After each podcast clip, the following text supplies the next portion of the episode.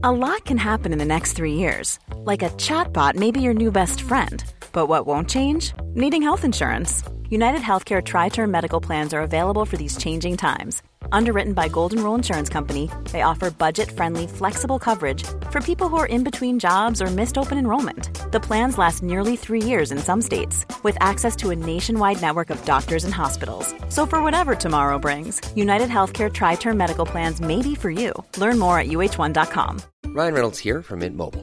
With the price of just about everything going up during inflation, we thought we'd bring our prices down. So to help us, we brought in a reverse auctioneer, which is apparently a thing. Mint Mobile unlimited premium wireless. Ready to get 30, 30, bit to get 30, bit to get 20, 20, 20, bit to get 20, 20, bit to get 15, 15, 15, 15 just 15 bucks a month. So, Give it a try at mintmobile.com/switch. slash $45 up front for three months plus taxes and fees. Promo rate for new customers for limited time. Unlimited more than 40 gigabytes per month. Slows. Full terms at mintmobile.com. Tous les gens lisaient l'Express. À la fois un journal bourgeois et un journal révolutionnaire, vous voyez. En vérité, un journal est un catalyseur. C'était passionnant, c'était bouillonnant d'idées. Je crois que les lecteurs, ce sont des gens comme vous et comme moi. Nous souhaitions également que les Français soient informés d'un certain nombre de choses qu'ils ignoraient totalement. Racontez, racontez. Je suis Xavier Yvon et dans ce podcast, je vous plonge dans 70 ans d'histoire et de journalisme, prologue dans la bibliothèque de l'Express. Je suis en train de traverser la rédaction de l'Express pour aller dans un lieu un peu particulier que je voudrais vous faire découvrir. Alors là, je vois des collègues très studieux, absorbés dans l'écriture de leurs articles. Salut Xavier. Salut Céline. Certains sont au téléphone.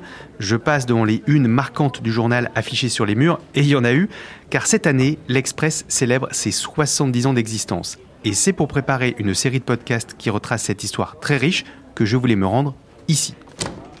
Tu es prêt Xavier? On a avec nous quelqu'un qui connaît le magazine mieux que personne. Je vous présente Anne Marion, qui est documentaliste ici depuis plus de 20 ans. Bonjour à tous, je suis ravie d'être avec vous. Viens, entre Xavier. Merci Anne. Et, et là, on est où exactement? Ici, nous sommes dans la salle des archives de l'Express. Mhm. On est un peu à l'écart du tumulte de la rédaction. On se trouve dans un espace assez calme où règne un peu une ambiance de bibliothèque. Tu trouves pas? Oui, c'est vrai. Tu peux nous décrire ce qu'on y trouve? Oui, alors sur ce mur à droite, on trouve de grandes étagères Mhm. où sont rangées toutes les archives papier du magazine. Elles sont réunies dans des reliures en cuir. Mhm. Il y a plusieurs livres par année. Je vais te sortir le tout premier. Regarde ce papier jauni. Mhm. L'histoire de l'Express, Xavier, elle commence là, le 16 mai 1953. Le 16 mai 1953. Attends, je lis les gros titres pour ceux qui nous écoutent. Le sens des grèves, mécanique de la diplomatie russe. On pourrait réécrire des papiers sur les mêmes thèmes aujourd'hui. Oui, tout à fait. Et on trouve aussi la mention d'une interview avec Pierre Mendès France. C'est un personnage très important à la création de l'Express. Tu sais, les fondateurs étaient jeunes, ambitieux et engagés. Hmm. Jean-Jacques Savant-Schreiber était éditorialiste au Monde, il avait 29 ans, et Françoise Giroud en avait 36.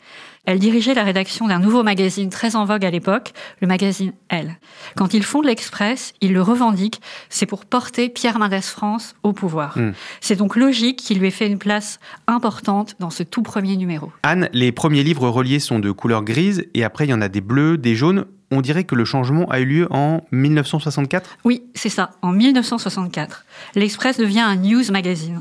C'est le premier news magazine français. Mhm. Jean-Jacques Savant-Schreiber et Françoise Giroud veulent moderniser l'Express. Donc c'est fini le papier journal, on passe au format magazine. C'est un format très en vogue dans les pays anglo-saxons, Mhm. mais c'est assez novateur pour la France. Et dans les kiosques, l'Express était reconnaissable à son grand bandeau orange. Là, tu vois, je peux te sortir un numéro si tu veux. Oui, alors j'ai une idée. Euh, par exemple, au-dessus de mon bureau, il y a une une qui doit dater de 1974 avec un énorme portrait de Simone Veil dessus. Oui, je vois très bien. On est à l'automne 1974, en novembre plus précisément, Mhm. juste avant la présentation de la loi à l'Assemblée. Tu vois de quel discours je veux parler? Aucune femme ne recourt de gaieté de cœur à l'avortement, c'est bien ça? Oui, c'est exactement ça.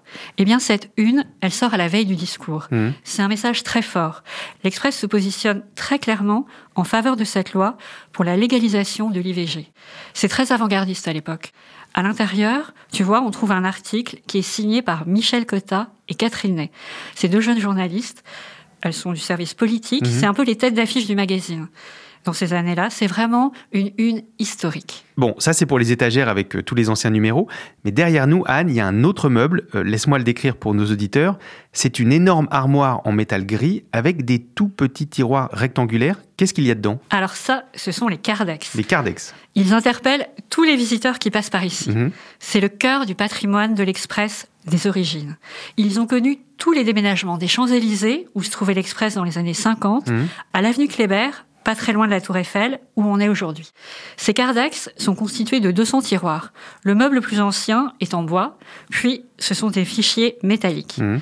Dans ces tiroirs, on trouve des milliers de fiches cartonnées sur lesquelles on inscrivait toutes les informations pour retrouver un article précis. Et comment ça fonctionne? C'est très pratique. Par exemple, tu cherches un article écrit par Albert Camus Mhm. en 1956. Donc, je vais chercher dans le tiroir collaborateur pour l'année 56 à la lettre C. Voilà, là, tu as la liste de tous les articles qu'il a signés cette année-là.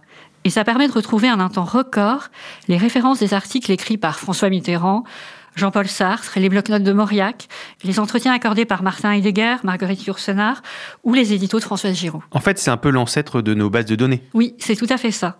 Aujourd'hui, tout est numérisé, mais ce n'était pas le cas avant. Hmm. Les premières fiches sont manuscrites, puis à partir de 1967, elles sont tapées à la machine. Entre environ 1955 et 1987, les documentalistes de l'Express les ont alimentés chaque semaine comme des moines bénédictins. Toute la mémoire du magazine est rangée à l'intérieur de ces petits tiroirs. C'est vraiment impressionnant, Anne. Ça donne envie de fouiller encore à l'intérieur. Et cette petite vitrine là, qu'est-ce qu'elle contient? C'est l'armoire des trophées.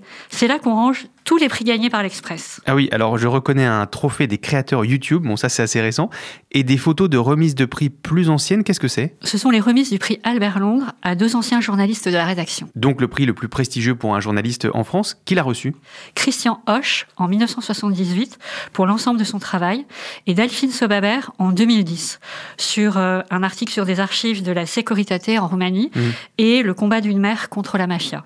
Et ce n'est pas tout. Cette année, on a dû faire un peu de place pour ajouter de nouvelles distinctions.